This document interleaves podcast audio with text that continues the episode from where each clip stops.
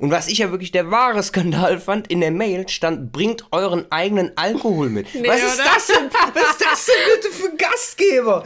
Bringt euren eigenen Alkohol mit. Dreist. Also Amtsenthebung also, jetzt. Also wirklich.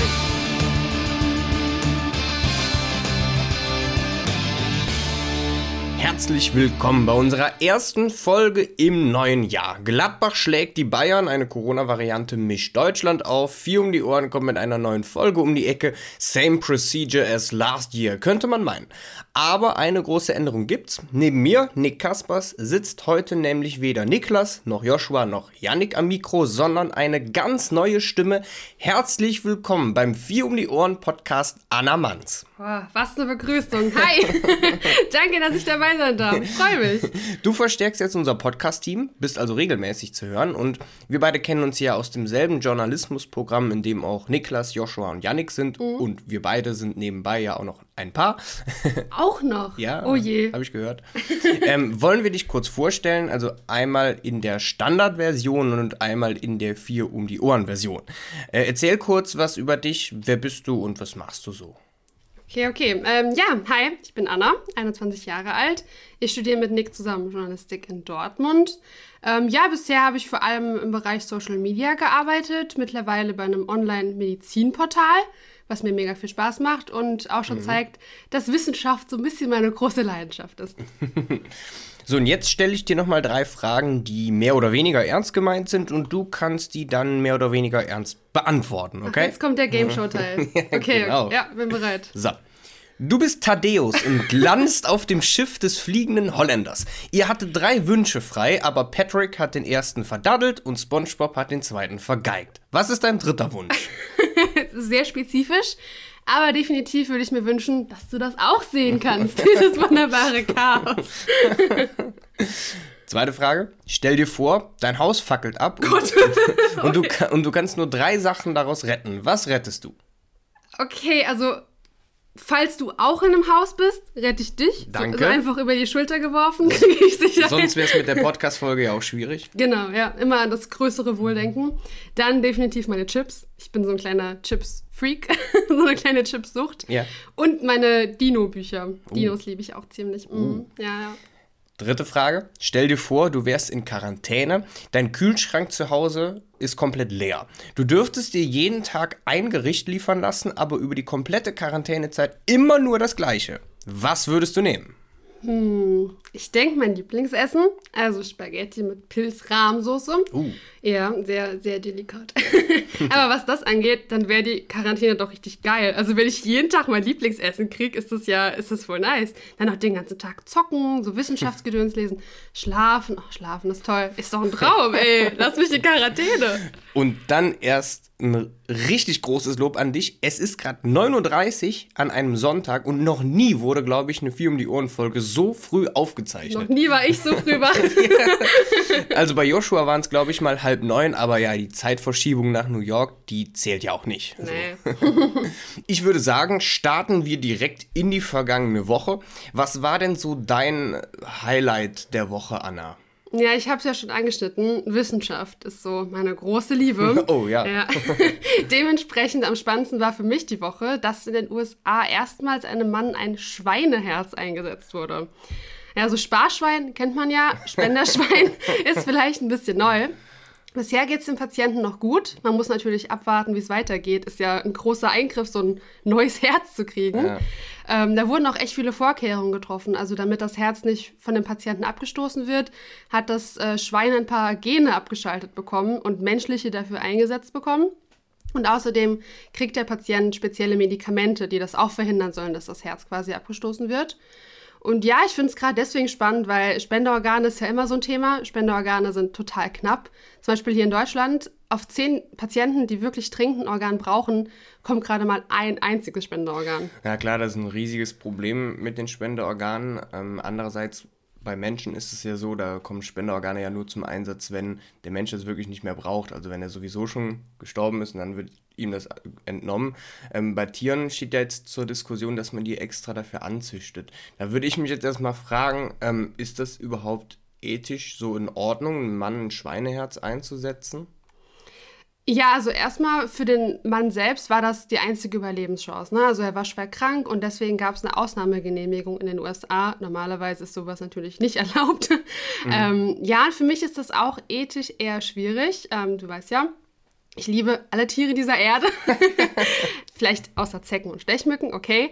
Aber wenn es jetzt so wäre, dass das Herz quasi nach dem Schlachten sowieso weggeworfen würde sonst und auf die Weise zweitverwertet wird, cool, finde ich echt gut. Mhm. Aber wie du schon gesagt hast, das Schwein muss halt speziell dafür gezüchtet werden, weil man es ja auch gentechnisch verändern muss.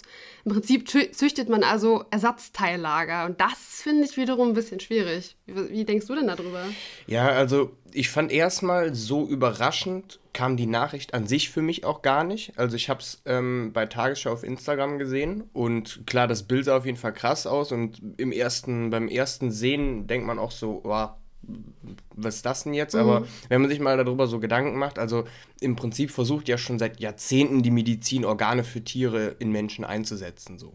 Und das wird ja auch teilweise mit kleineren Sachen auch schon gemacht. Also zum Beispiel Herzklappen von Schweinen werden ja schon seit Jahren verwendet bei Menschen oder Diabetiker haben sich ja auch relativ lange Insulin aus der Bauchspeiseldrüse von Schweinen und von einem Rind gespritzt. Mm, ja. Ähm, aber klar, ein Herz spielt ja auch für jeden Menschen so eine kulturelle Rolle. Ne? Also das ist ja was anderes, als jetzt so einzelne Ersatzteile zu bekommen.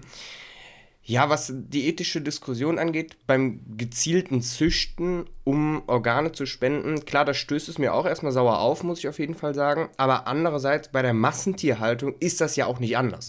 Also da werden ja auch Tiere herangezüchtet, nur um geschlachtet und gegessen zu werden. Und da würde ich den medizinischen Nutzen, der das jetzt hat, schon über den Luxus stellen, Tiere einfach zu essen. Aber natürlich gezieltes Züchten zum Töten, ja, hat immer einen sehr schlechten Beigeschmack. Mm, ja, aber du hast schon recht, also total neu ist die Idee jetzt nicht. In den 80ern, da wurde einem Baby schon mal ein Pavianherz eingesetzt. Uh. Das Organ, ja, wurde aber abgestoßen. Das Kind starb leider und damit war die Idee auch erstmal verworfen. Mhm. Aber ne, durch, durch die Gentechnik haben wir heute viel mehr Möglichkeiten. Und ähm, du meintest schon, das ist jetzt nicht total neu für dich, klar. Mhm. Selbst im, im September zum Beispiel gab es schon mal einen Fall in New York. Da wurde einem Patienten nämlich die Niere eines Schweins eingesetzt. Vielleicht nochmal kurz die Frage, warum überhaupt ein Schwein? Yeah. Also Schwein wird halt deswegen gerne genutzt, weil ja die Größe von den Organen passt einfach mit den menschlichen zusammen und auch wie so, ja, wie das Gewebe zusammengesetzt ist, das ist auch ziemlich kompatibel mit den Menschen. Mhm. Ja, in jedem Fall bin ich jetzt mal gespannt, wie es dem Mann mit dem Schweineherz so gehen wird und ja, ob das vielleicht danach wirklich Schule macht. Ja, auf jeden Fall. Ja, indirekt um Medizin geht es auch bei unserem nächsten Thema, denn um das Hin und Her bei einer möglichen allgemeinen Impfpflicht, ähm, haben wir ja alle schon mal drüber diskutiert, auch hier in diesem Podcast, ne, als die Corona-Zahlen niedrig waren und die Impfquote von alleine gestiegen ist. Da waren ja wirklich alle dagegen. Dann im Herbst, so, dann stiegen die Zahlen ja langsam wieder. Die Impfquote blieb dann irgendwann bei so gut äh, 70 Prozent stehen. Und auf einmal waren dann alle für eine Impfpflicht. Okay, alle vielleicht außer Wolfgang Kubicki, ne, um, um einfach wieder einen Lockdown zu verhindern. Aber jetzt wegen Omikron steht die Impfpflicht wieder so ein bisschen auf der Kippe. Also Impfstoff, weiß man, der wirkt gegen die Variante nicht so gut. Es gibt immer mehr Impfdurchbrüche und vielleicht muss der Impfstoff auch erst noch an andere Varianten angepasst werden, bevor man alle zum Impfen schickt. Mhm. Und äh, deswegen machen da jetzt auch einige Politiker wieder eine Kehrtwende, was ihre Meinung zur Impfpflicht angeht. Ähm, warum das Thema aber vor allem in dieser Woche sehr präsent war, war, weil es einen Streit zwischen den Bundestagsfraktionen gibt, wie die Entscheidung über die Impfpflicht jetzt überhaupt ablaufen soll. Also klar, Impfpflicht an sich wurde auch darüber gestritten, aber hier ging es vor allem um den Ablauf der, also des Gesetzgebungsverfahrens, weil bisher war ja die Idee, Abgeordnete aus verschiedenen Fraktionen, also aus verschiedenen Parteien, setzen sich zusammen und er erarbeiten eine Gesetzesvorlage, über die dann abgestimmt wird. Und dieses Verfahren, das nennt man Gruppenanträge, das ist eher selten. Ne? Also normalerweise ist das ja so, dass die Regierung oder eine Fraktion eine Vorlage für ein Gesetz macht. Und vor allem der Entwurf der Regierung wird ja fast immer angenommen, weil die Regierungsparteien, die haben ja eine Mehrheit im Bundestag. Ähm, die Regierung hat aber jetzt in dem Fall bei der Impfpflicht befürchtet, bei einem eigenen Gesetzesvorschlag selber gar keine Mehrheit zu haben, weil aus der FDP, die ja auch in der Regierung ist, echt viele gegen die Impfpflicht sind. Und was jetzt den Streit diese Woche ausgelöst hat, ein Politiker der CSU hat der Funke Mediengruppe gesagt, dass die Union einen eigenen Antrag erarbeiten will, also nicht fraktionsübergreifend Also arbeiten mehr will. so ein Bürokratie-Battle aktuell. Ja, ja, auf, auf jeden Fall, auf jeden Fall. Und diese Person wurde dann zwar erstmal von der Unionsfraktion zurückgepfiffen. Das Szenario, dass die Union einen eigenen Antrag einreicht, ist aber trotzdem nicht so unwahrscheinlich. Und was dann passieren könnte, jetzt wird es wieder ein bisschen kompliziert, Oh je. Ne? also ein Antrag von einem Großteil der Ampelparteien, also von der Regierung, außer die, die von der FDP dagegen sind, wird, also der scheitert, weil Union, AfD, Linke, also die Opposition und Teile der Regierung dagegen stimmen. Oh je, mir schwirrt der Kopf. Und danach kommt der Antrag der Union zur Abstimmung und der könnte dann angenommen werden, weil die Befürworter einer Impfpflicht, die eigentlich ja für den Antrag davor waren, merken, ja, jetzt muss ich aber dafür stimmen, weil sonst kommt ja überhaupt keine Impfpflicht zustande. Und das wäre ja schon eine sehr harte Niederlage für Scholz und seine Regierung, wenn direkt mal äh, ja, ein Antrag von der Union verabschiedet wird und der Regierungsantrag scheitert. Wild. Das, das muss ich im Kopf erstmal sortieren. Okay, okay. Ja. Auf jeden Fall erstmal genug parteipolitischer Pausenhofkampf jetzt. Was das für uns alle bedeutet, es liegen verschiedene Modelle einer Impfpflicht auf dem Tisch und die gehen wir jetzt mal zusammen durch. Eine einrichtungsbezogene Impfpflicht, die wurde ja schon verabschiedet. Ne? Also ab dem 15. März müssen Mitarbeiter des Gesundheitsamts, also in Kliniken, Pflegeheimen, Arztpraxen, Rettungsdiensten, geimpft sein. Jetzt gibt es aber noch weitere Varianten, die jetzt zur Diskussion stehen. Ne? Also einmal die allgemeine Impfpflicht für alle ab 18. Das heißt, alle Menschen ab 18 müssen sich impfen lassen, außer die, die sich jetzt aus gesundheitlichen Gründen nicht impfen lassen können.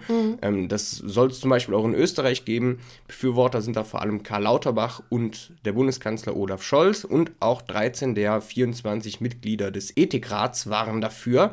Dann gibt es noch das Modell Impfpflicht ab einem bestimmten Alter, also nur besonders gefährdete Menschen, also Ältere müssen sich impfen lassen. Also das gibt es zum Beispiel in Italien ab 50 Jahren oder in Griechenland und Tschechien ähm, ab 60 Jahren und ähm, da gibt es vor allem auch einen Befürworter aus der FDP, nämlich der Gesundheitspolitiker äh, Andrew Ullmann. Der will da auch einen Antrag selber einbringen. Und, Cooler Name. und auch sieben Mitglieder des Ethikrats waren dafür. Und dann gibt es noch die gestaffelte Impfpflicht. Also das, da gibt es auch wieder verschiedene Vorstellungen. Im Prinzip ist es eine Impfpflicht auf Probe. Also die Impfpflicht wird nur zum Beispiel erstmal ein Jahr lang eingeführt oder es gibt zuerst eine verpflichtende Impfaufklärung und falls das nicht hilft, kommt eine Impfpflicht ab einem bestimmten Alter. Also ja, das ist noch so ein bisschen das dritte Modell, das ist relativ schwammig. Und dann gibt es natürlich auch noch den Vorschlag, dass es gar keine Impfpflicht gibt. So besagter Wolfgang Kubicki hat da schon einen Antrag eingereicht gegen eine Impfpflicht. Ähm, dem haben sich auch schon 30 Personen aus dem Parlament angeschlossen und natürlich will auch die AfD einen Gegenantrag einreichen. So Anna, wie stehst du denn jetzt zur Impfpflicht, nachdem du jetzt die ganzen Modelle gehört hast? Ja, gute Frage. Es ist echt ein emotionales Thema für mich. Also ich habe ja erzählt, dass ich viel für Social Media gearbeitet habe. Ja. Und ein Teil davon ist natürlich Kommentare lesen. Schrecklich. und dabei hast du natürlich die komplette Breitseite von Corona-Leugner-Idioten. Und keine Ahnung, ob das jetzt so eine Art Rache ist, ob es vielleicht sogar ein bisschen sadistisch ist. Aber ehrlich gesagt, fände ich eine Impfpflicht für alle richtig. Ja. Also Impfen wirkt halt nun mal in Massen so richtig gegen eine Krankheit. Und ich habe einfach keine Lust, dieses Pandemie-Theater jetzt noch ewig durchzuziehen, nur weil eine kleine laute Minderheit irgendwie Angst hat, trotzig ist, was auch immer. Aber, ne, immer relativieren. Ich habe auch eine echt gute Freundin, die sich nicht impfen lassen kann. Also, ne, die hat eine schwere hormonelle Krankheit. Und das wird ihr Immunsystem einfach nicht mitmachen. Und ich merke das ja, das ist für sie jetzt schon schwierig, überall nachzuweisen, warum genau sie ungeimpft ist. Sie wird teilweise auch diskriminiert und hat es echt nicht leicht. Und wenn jetzt wirklich eine Impfpflicht für alle käme, dann wäre es für sie halt noch schwieriger. Ja, ja. Mhm. Also ich bin auf jeden Fall, das habe ich jetzt eben auch nochmal gemerkt, als ich die äh, Impfpflicht ab einem bestimmten Alter vorgelesen habe. Das finde ich auf jeden Fall also erstmal gar nicht gut, diesen Vorschlag, weil, ja, ne, wie du auch schon gesagt hast, es sind ja nicht nur Ältere, die jetzt im Krankenhaus landen. Also auch Jüngere überlasten ja im Moment unser Gesundheitssystem.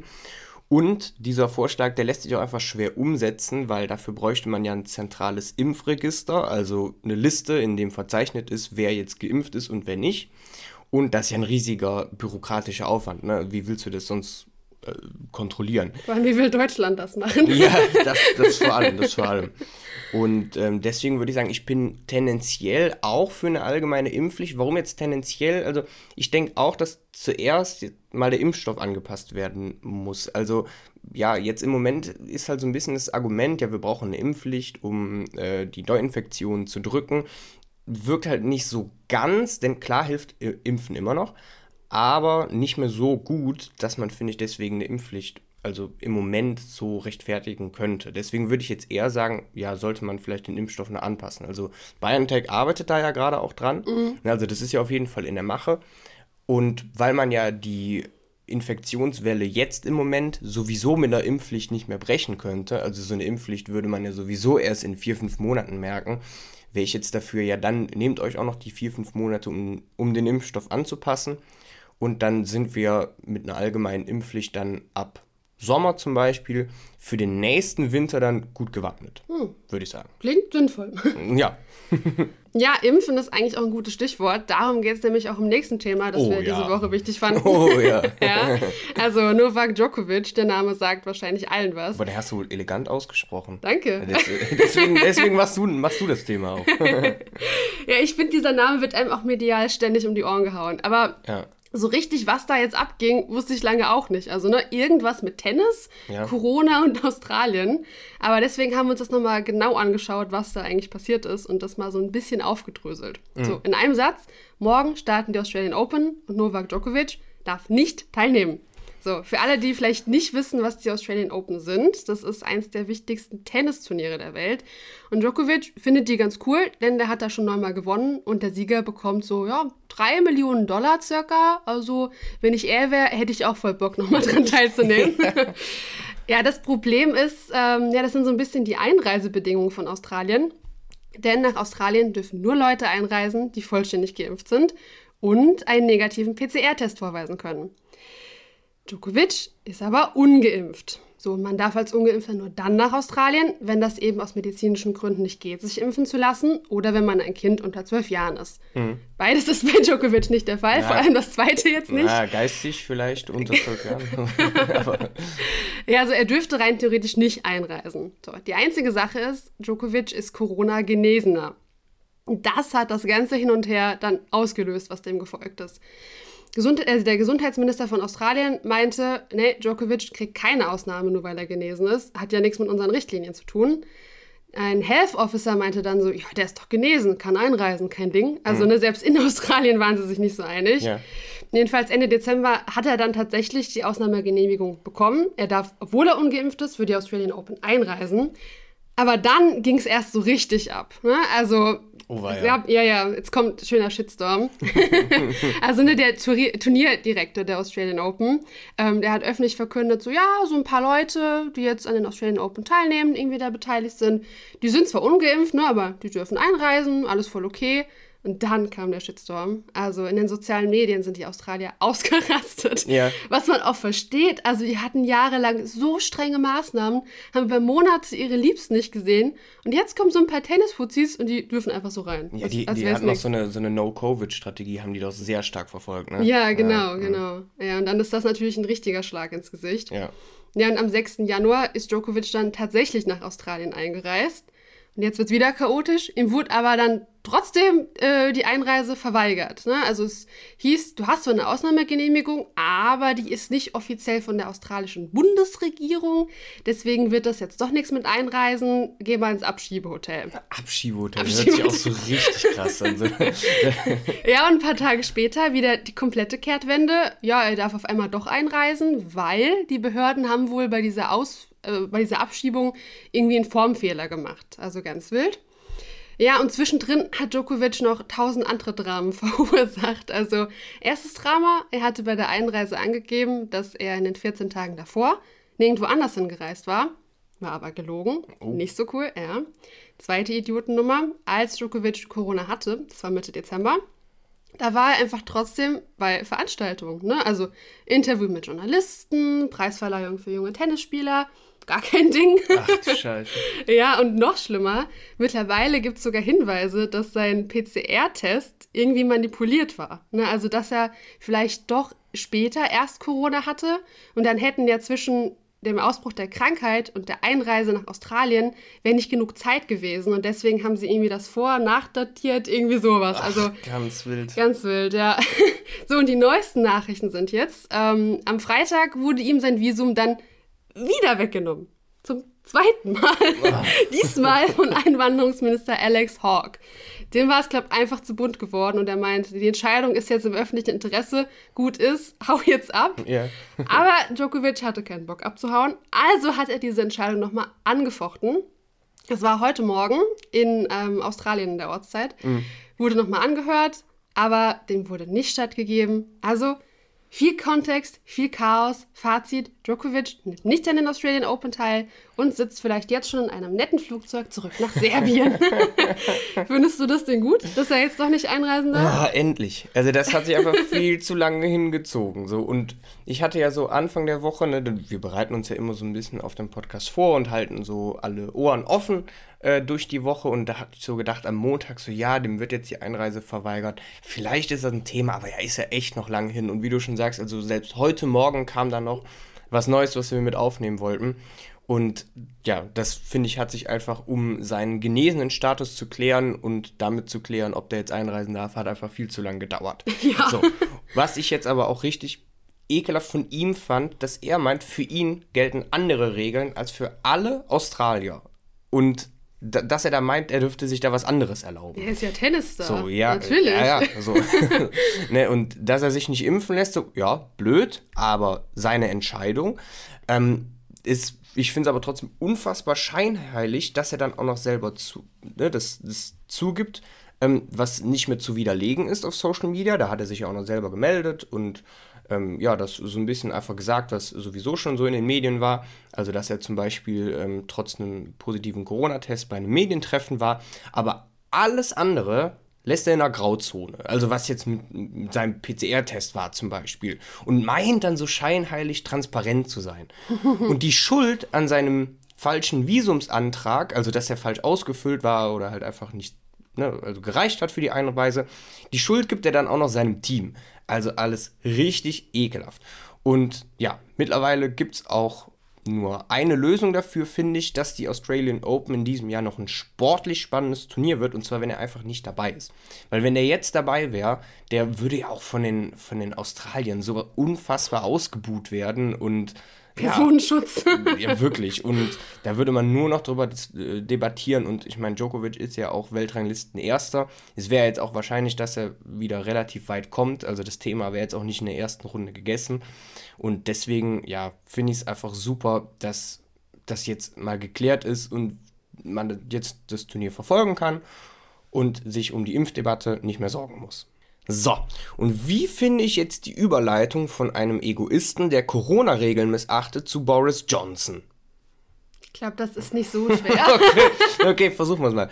Ähm, Boris Johnson, also der britische Premierminister, der feiert ja Corona-Partys im tiefsten Lockdown. Ne? Also das wissen wir ja. Also im Mai 2020 als alle maximal eine weitere Person treffen durften auf der Insel, da hat Boris Johnson zur Saufparty in der Downing Street eingeladen. So die Einladungsmail ging an 100 Leute. Und was ich ja wirklich der wahre Skandal fand, in der Mail stand, bringt euren eigenen Alkohol mit. Nee, was ist oder? das denn? Was ist das denn bitte für Gastgeber? Bringt euren eigenen Alkohol mit. Dreist. Also Amtsenthebung also, jetzt. Also wirklich. ich muss gar nicht mehr hören. Also, also, Kontaktbeschränkungen missachten so, ja, aber also dann auch noch, noch nicht mal Alkohol, also selbst besorgen, naja. Auf jeden Fall, warum das diese Woche wieder sehr präsent war. Johnson hat sich entschuldigt und zugegeben, dass er bei der Party anwesend war, weil, also dass es die Party gegeben hat, das war schon länger klar, aber es war nicht klar, ob er da auch wirklich anwesend war. Besonders skurril fand ich auch seine Begründung. Oh ich lese es mal vor, aber auf Deutsch, weil du kennst mich ja, also mit Englisch habe ich es nicht so. Als ich in diesen Garten ging, um mich bei Gruppen von Mitarbeitern zu bedanken, bevor ich 25 Minuten später wieder in mein Büro ging, um zu arbeiten, glaubte ich ausdrücklich, dass dies ein Arbeitstreffen war. Also er hat tatsächlich gedacht, der Garten sei eine Erweiterung des Büros und deswegen sei das ein Arbeitstreffen gewesen und er findet auch weiterhin, dass das als Arbeitstreffen auch technisch möglich gewesen wäre. Im tiefsten Lockdown. also, wenn das echt ein Arbeitstreffen war, ne, dann würde ich gern Urlaub machen wie der Arbeiter. Das gibt's doch nicht. Ich meine, kommt man sich nicht total blöd vor, wenn man dann auch noch so eine voll bescheuerte, sinnfreie Erklärung nachliefert? Ich meine, wenn er einen Fehler gemacht hat, ist blöd, aber dann steht doch dazu, meine Güte. ja. Und wo, wofür er sich auch entschuldigt hat, das hatte ich tatsächlich gar nicht so im Zettel. Im April 2021 haben ungefähr 30 Mitarbeiter von Johnson wieder eine Party gefeiert. und zwar am Vorabend der Beerdigung von Prinz Philipp, also in der nationalen Trauerphase. Also, also ganz. Wenn du denkst, es wird nicht schlimmer, ja, was wirklich, ja, wirklich. Also das Fazit ist, wenn Boris Johnson sich entschuldigt, dann ist es auf Ernst, weil ne, der fährt ja auf die Taktik, dass er sich ein bisschen durchwurstelt und dann hofft einfach, dass die alle das wieder vergessen. Ähm, für ihn könnte jetzt aber noch Schlimmeres drohen, weil in der nächsten Woche soll ein Bericht rauskommen, der weitere Partys aufdecken noch könnte. Mehr? Noch mehr? Partys. Also zwölf umstrittene Feierli Feierlichkeiten stehen so im Raum, ist Ui. noch nicht ganz klar. Und ähm, da wurde so eine Regierungsbeamte damit beauftragt, dieses Partygate zu, zu untersuchen, wie man das nennt. Partygate. Partygate. Feier ich. und das ist ja auch wirklich nicht sein einziges Gate, das Johnson noch so belastet. Ne? Also er hatte ja das Wallpaper Gate, da hat Johnson versucht, sich die, Reno sich die Renovierung seiner Wohnung bezahlen zu lassen. so ganz. Ich glaube, ich habe neue Berufswünsche. Das klingt ganz entspannt so. Ja, wirklich. Und dann gab es noch das Sleaze Gate. Da wollte er einen Parteifreund, Owen Patterson, von einer Lobbyismusstrafe retten. Und das hat dazu geführt, dass Patterson zurücktreten musste und der Sitz danach an die Liberaldemokraten verloren ging. Stark. Ja, so stark. Stark, ja. ja kann man cool. so machen. und für Johnson, ja, sinkt halt auch extrem der Rückhalt in der eigenen Partei. Also für ihn könnte es jetzt noch echt ungemütlich werden, vor allem in der nächsten Woche. So, Anna. Das war jetzt im Prinzip der erste Podcast, den du jemals aufgenommen hast, ne? Ertappt, ja. Oh. Und wie hat es dir gefallen? Ey, es hat voll Spaß gemacht. Also danke, dass ich dabei sein durfte. Ich freue mich echt auf weitere Folgen so in der Zukunft. Ja, da bist cool. du auf jeden Fall dabei. Wir freuen uns auch. Hast du noch ein Wort zum Sonntag? Oh je, große Verantwortung. ähm, ja, macht in den letzten Stunden, Wochenende noch was fürs Herz. Ne? Also gutes Essen, schnulziger Film, was auch immer. Denn dann braucht ihr auch kein Spenderschwein. Und damit, wir sehen uns auf Instagram und hören uns wieder in zwei Wochen. Macht's gut. Tschüssi.